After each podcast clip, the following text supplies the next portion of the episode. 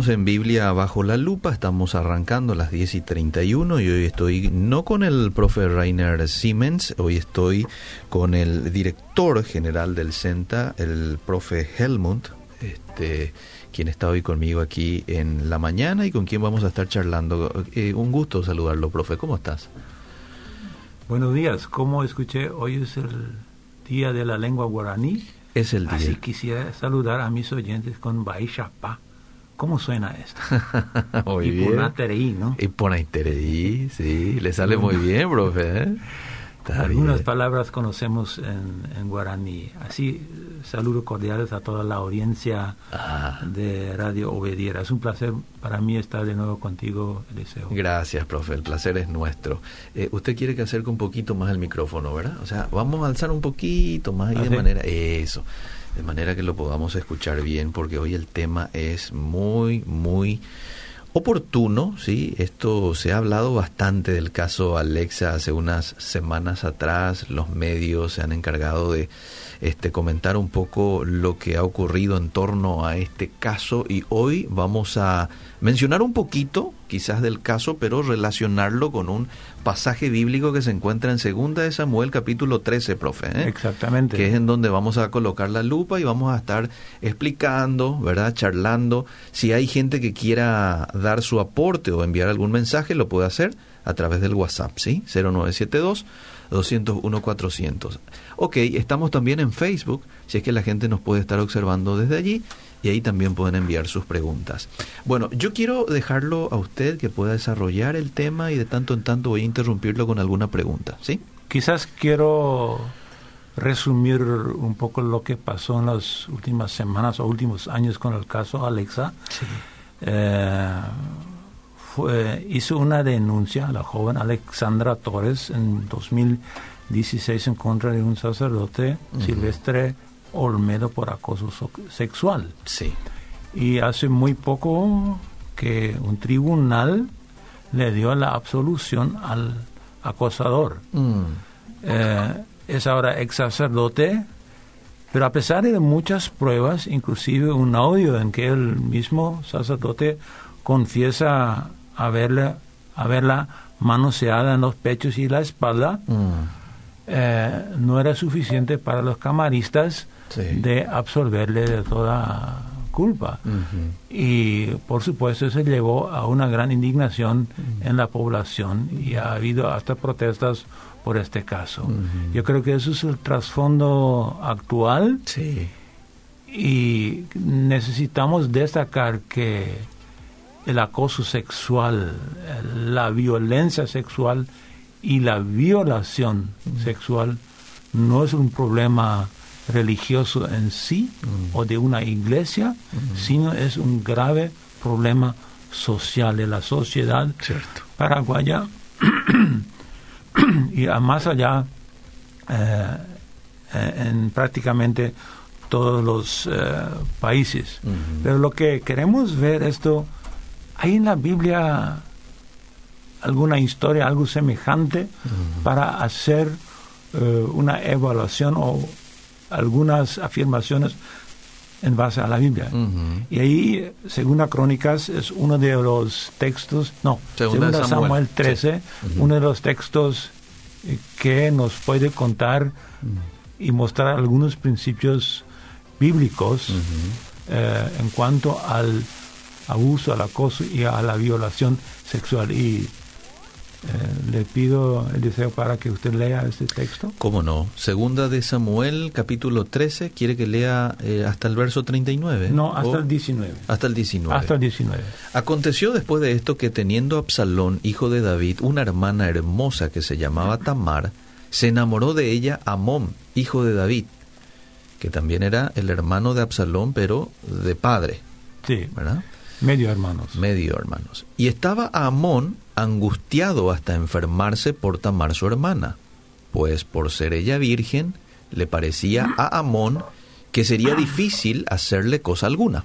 Y Amón tenía un amigo que se llamaba Jonadab, hijo de Simea, hermano de David. Y Jonadab era hombre muy astuto.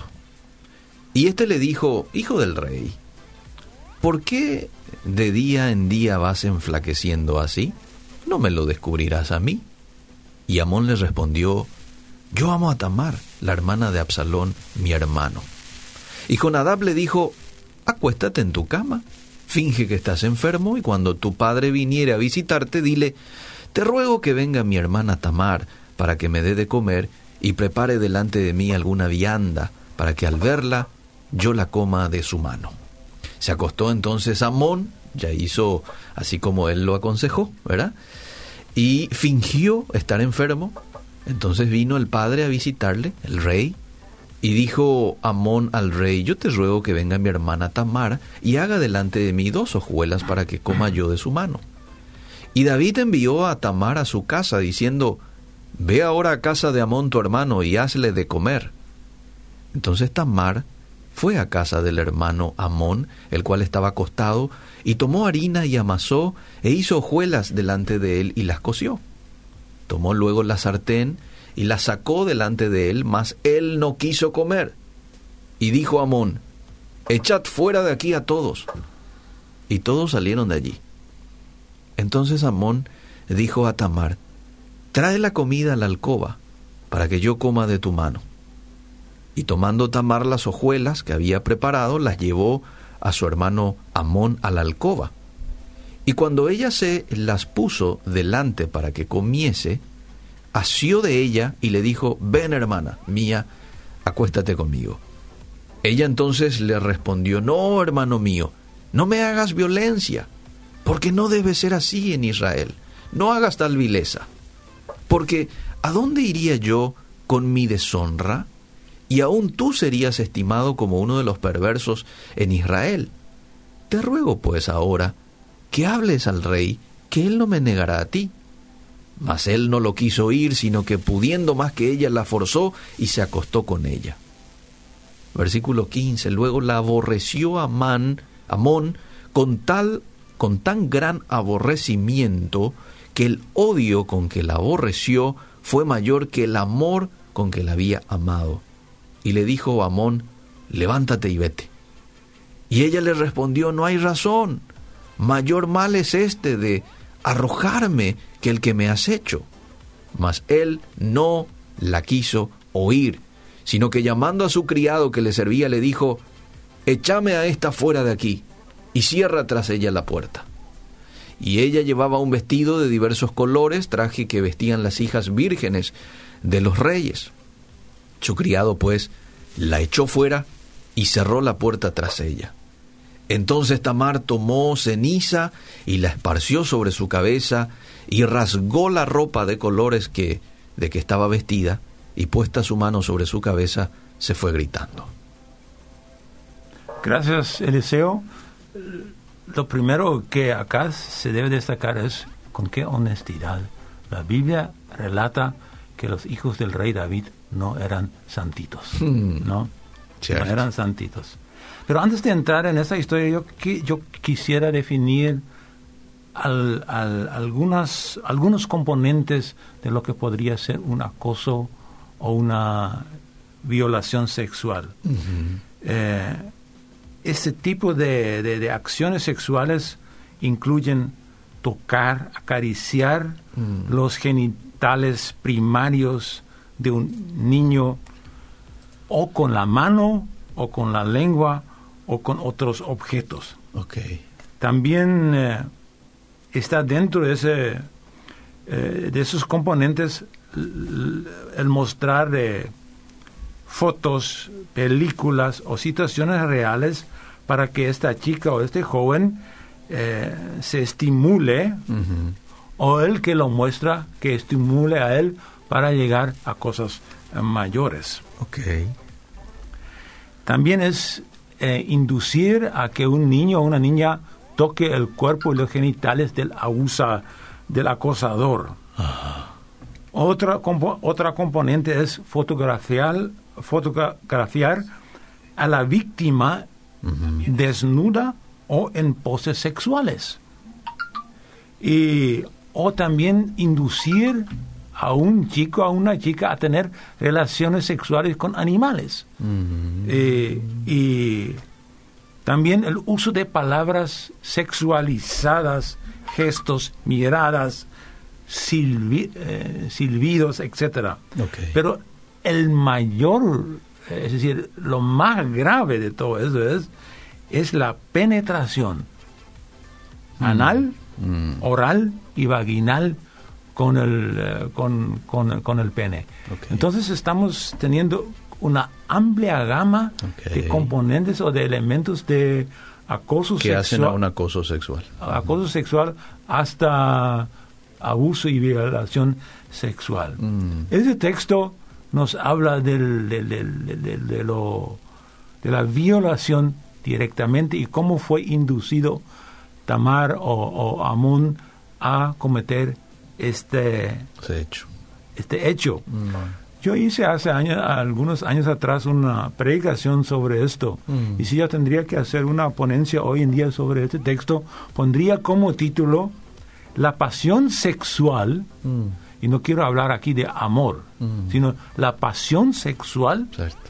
que lleva a un crimen abominable, a un crimen abominable o a una infamia.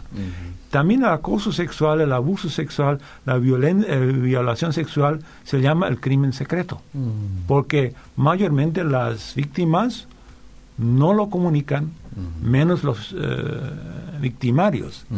Así que tenemos acá que ver con una pasión sexual que lleva directamente a un crimen eh, abominable. Así que, ah, para contextualizarnos un poco, Amón era el hijo mayor de David, de su esposa Ahinoam, no, Noam. Ahinoam. Ahinoam.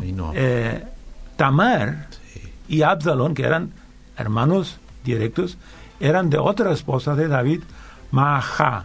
Mm. Entonces, Tamar era la media hermana De de Amón. Y lo primero que resalta este texto en los versículos 1 al 6 es la pasión sexual Mm. y cómo esa pasión sexual prepara este crimen abominable con toda la astucia. Mm. Y tenemos cómo Amón está ardiendo interiormente por la frustración de no poder alcanzar a su hermana Tamar que vivía en otra casa.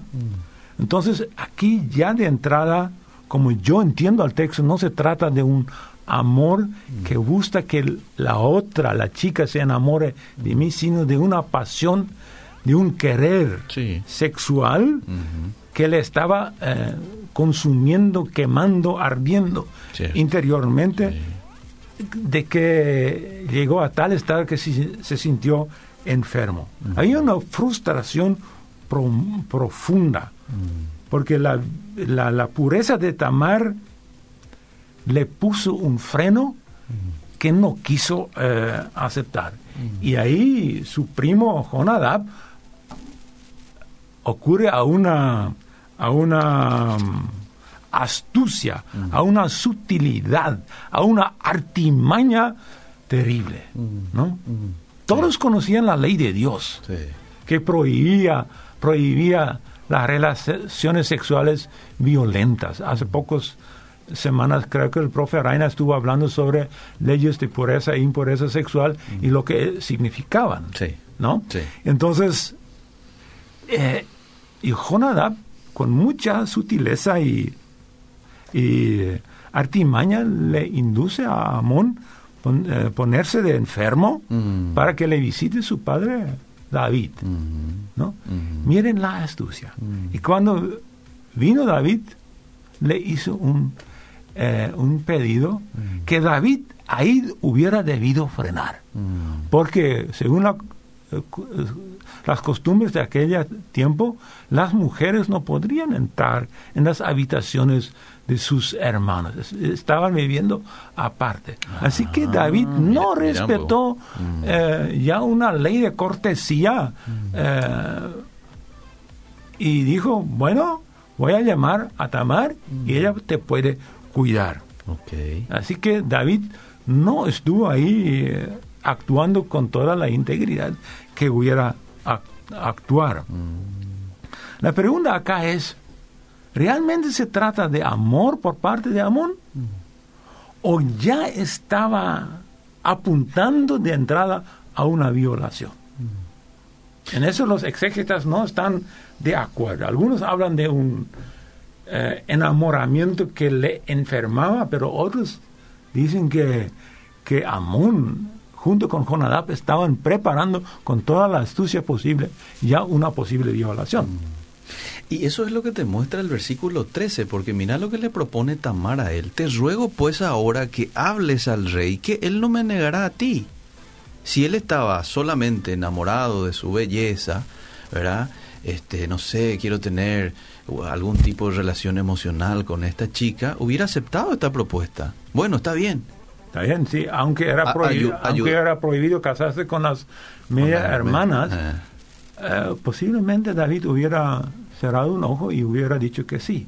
Pero el desarrollo de la historia, como tú lo dijiste, el desarrollo de la historia, como lo cuenta la Biblia, ya señala que no se trata... A, a, una pasión desordenada, ya ahí Apunta a una pasión desordenada, esa es la palabra eh, correcta. Y viene a Tamar con toda su inocencia, mm. con toda su pureza. Debe haber sido una mujer muy linda, mm. una jovencita muy, muy linda, pero pura, inocente, que con una tremenda confianza hacia su padre, hacia su hermano uh, Amón, le preparó la tarta que pedía mm. eh, y pero no se daba cuenta de la astucia que estaba detrás de todo esto. Entonces, quiero destacar que la Biblia nos muestra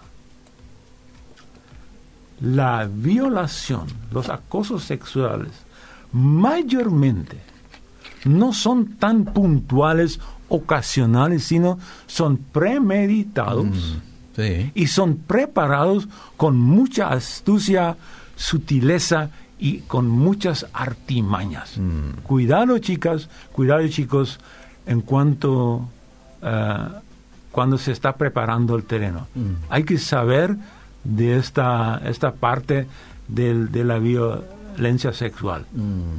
Hay detrás de, de eso un hombre, y no solamente los hombres acosan, también, también, mujeres. Tengo acá un testimonio de una, de una mujer mm. que fue víctima de violación, mm. pero después ella llegó a ser eh, victimaria, mm. ¿no? Entonces, hay una astucia detrás de eso. Y hay un segundo punto muy importante en toda esa historia, es esa pasión desordenada sexual eh, desencadena en un crimen abominable. Y yo uso el término crimen porque yo creo que según las legislaciones de los países es una cosa punible, ¿no? Mm. Eh, que recibe el castigo con toda la fuerza de la ley.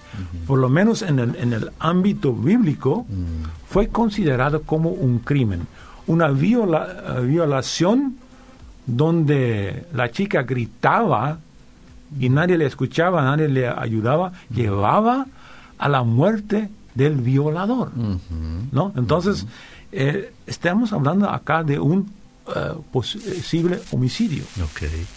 Eso suena bastante duro, porque la violación sexual prácticamente mataba la, la vida posterior de la chica, porque nadie iba a querer tocar una mujer que no tenía más eh, su virginidad, ¿no? Y toda esa, esa abominación. Entonces, eh, prácticamente era condenada a una vida sin propia familia. Entonces, acá esa pasión desordenada desemboca en una, un crimen eh, abominable muy, muy violento, ¿no? Y eso nos cuentan los versículos del 7 eh, del 7 al 14. Cuando eh, Tamar termina de preparar todo, esta, esta tarta, algo muy lindo, entonces eh, estaban en, en, el, en, el, living, diríamos, del, del príncipe. Mm. y le trae con toda su ingenuidad, Sí. con toda su confianza hacia su hermano, le trae la tarta. Y ahí el, el príncipe le dice, eh, quizás debo decir una cosa antes. Sí. Eh, a esta hora de la, de la, de la historia, el príncipe, príncipe ya había, había mandado sus siervos hacia afuera Sí. y él iba, había adentrar en su dormitorio. Mm. Pero, sea como sea, Tamar, con toda la confianza, se acerca a su hermano y él le pide, acuéstate conmigo. Mm. Acuéstate conmigo. No le trata de hacer un cumplido, de, de decirle yo me enamoré de ti, tú podrías pensar en enamorarte de mí, queremos pedir a nuestro Padre que nos dé la libertad de casarnos, algo por el estilo. No, acuéstate conmigo.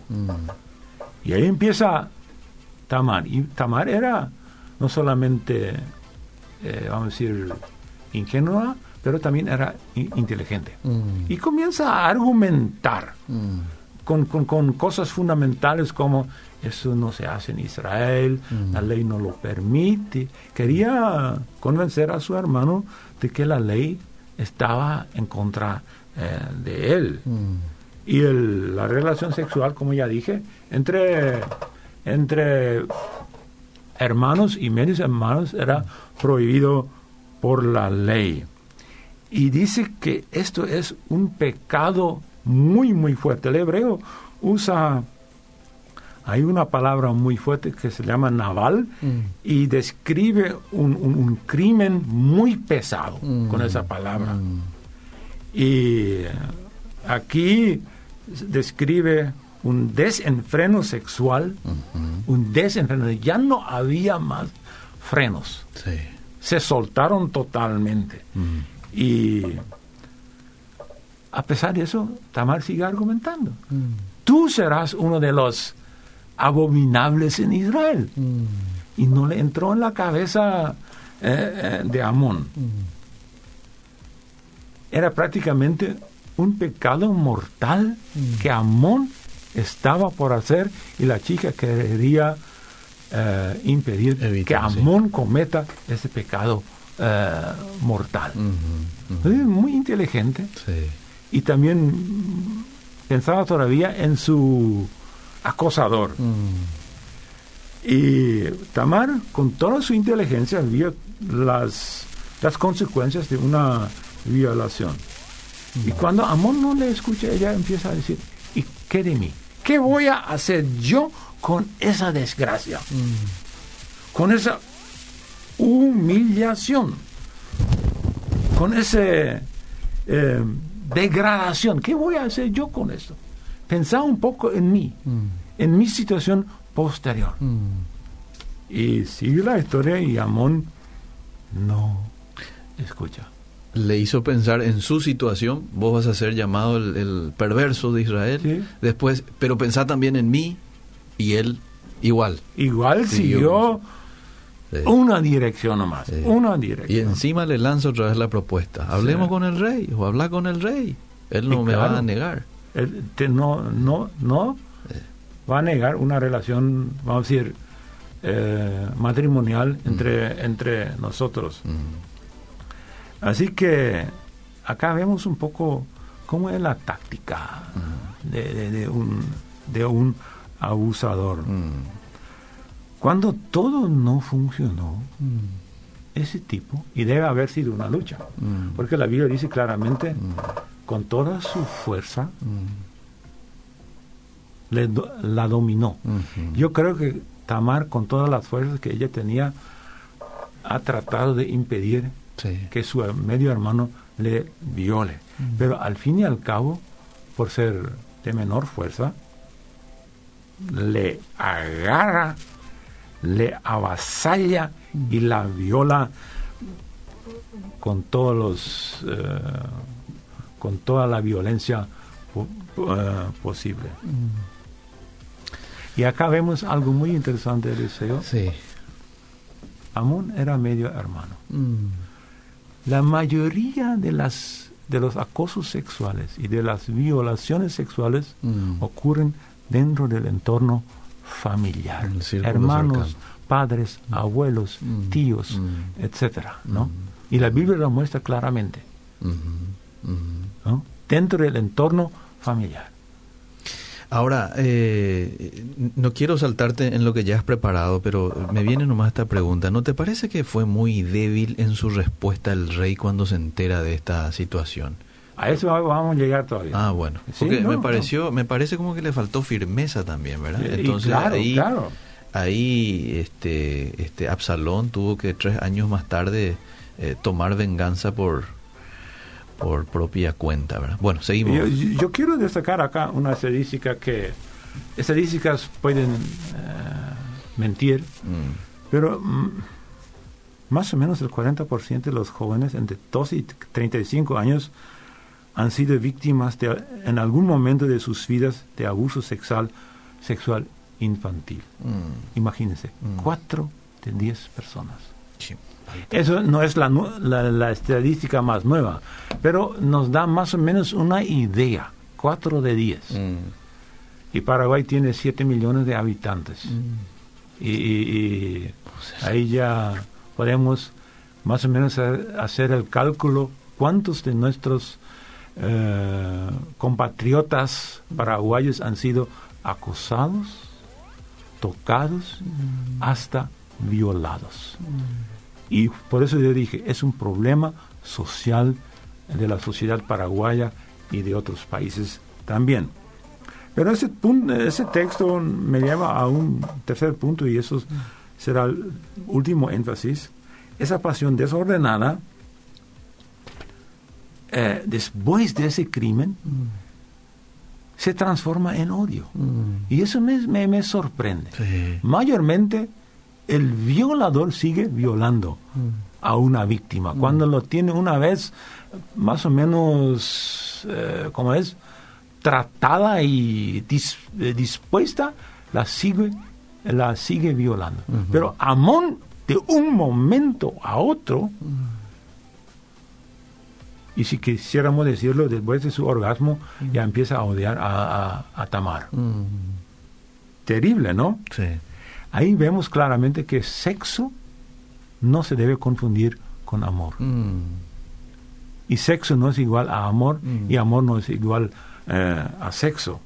Acá podemos hablar de la, de la, del contentamiento, de la satisfacción de, un, de una pasión ordenada casi animal. mm, ¿no? mm, Eso ya no es más humano. sí. Lo que muestra la Biblia acá es ya a nivel, eh, a nivel eh, eh, animal. Mm, Y lo que, lo que muestra eso es claramente que Amón era un egoísta sin conciencia y lo que él pide es que, que- que se saque a su hermana de su habitación, la repudia totalmente. Mm. Y eso es lo que Tamar está reclamando. Ella quería quedarse en su casa, Mm. pero él la deja sacar por fuerza. mm, Vete, váyate, no quiero verte más. mm. Y sale Tamar de la casa y ella hace lo que la mayoría de las víctimas no, no hace.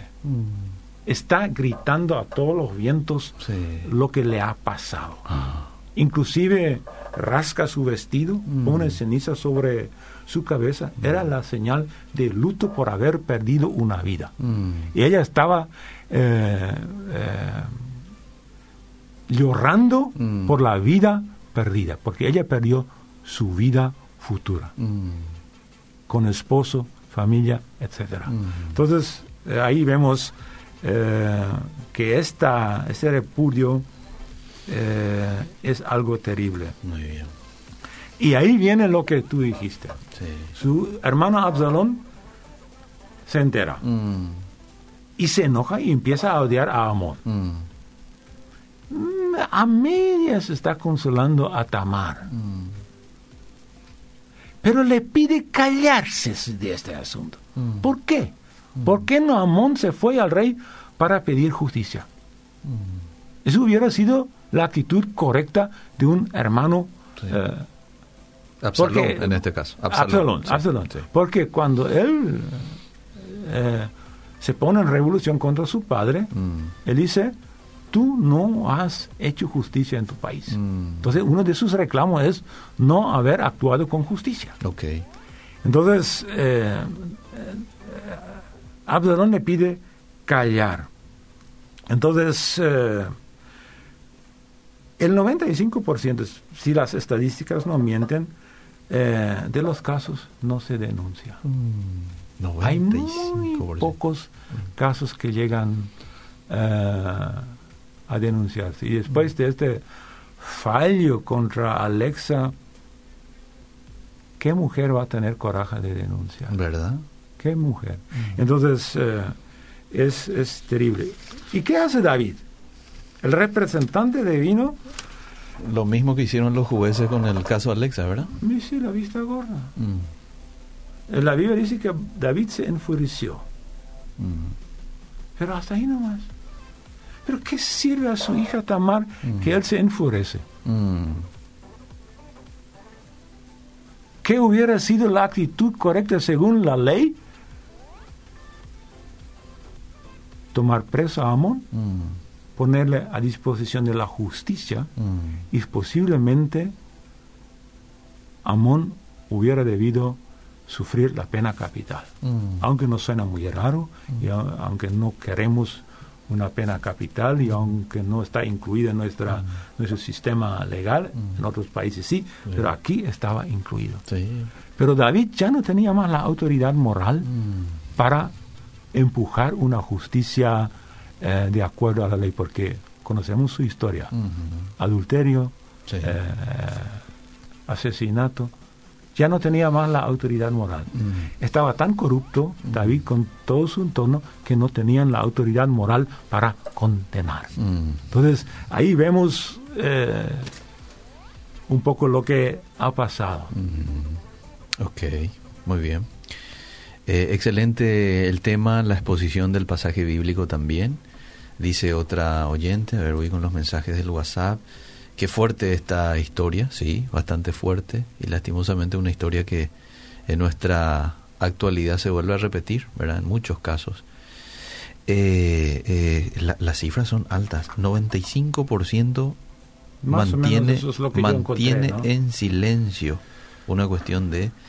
este Y 4 de cada 10, eso es casi 3 millones Mm. en 7 millones. Casi 3 millones de personas que han pasado por un abuso sexual o un acoso sexual. Sí. Bueno, eh, seguimos, profe. Tenemos unos 3 minutos para redondear un poco el tiempo Ah, que se nos eh, pasa. Con la exposición estoy listo. Si hay preguntas por parte de los oyentes, yo podría responder a algunas preguntas. Bueno, le preguntan aquí qué usted opina con relación a el, la dic- con el dictamen que ha han quitado los jueces con relación a este caso, el caso de Alexa, ¿verdad? Este, y bueno, ellos dijeron de que no pueden probar una, un acoso sexual si es que hubo solamente un manoseo, algo así creo que Sí, fue lo que manoseo, dijo. ¿verdad? Sí. Eh, ¿qué, qué hubiera sido lo justo en este caso, eh, profe, a su parecer? Bueno, yo no soy eh, abogado, ni fiscal, ni juez, eh, pero yo creo que es eh, una cosa debe estar muy clara. Debe haber una protección de la víctima, Ajá. ¿no? En esa casa, Alexa, una protección eh, del victimario. eh, además de los líderes eclesiásticos, y no quiero hablar tanto del caso Alexa y de lo que dictaminaron. Yo creo que si hay evidencias, Mm. los jueces hubieran debido dictaminar a favor de la de la de la joven. Sí, ¿no? totalmente Si hay evidencias incuestionables, Sí. todos nosotros sabemos que en caso de duda a favor del acusado, Mm. ¿no? En Sí, caso de duda. sí. Pero Eso- eso- había evidencia. Eh, clara. pero si no hay no, si no hay duda alguna, siempre se tiene que dictaminar o juzgar a favor de la víctima. Sí, totalmente de acuerdo. Sí, ¿no? así es. Bueno, eh, profe, qué lindo tiempo. Qué riqueza el poder colocar la lupa bajo un texto como este y cuántas enseñanzas y cómo podemos siempre la Biblia contextualizar a nuestro tiempo porque, bueno, lastimosamente muchas de las historias que la Biblia nos muestra hoy se vuelven a repetir. Y ahí hay principios que si nosotros eh, seguimos al pie de la letra, pues entonces vamos a saber sobrellevar un caso como este. Yo le agradezco mucho por el tiempo. Gracias por el tiempo y saludos a todos los oyentes, especialmente a mis estudiantes, que ahora están en clase de teología sistemática. Ah, muy bien. Gracias por el tiempo. Seguimos.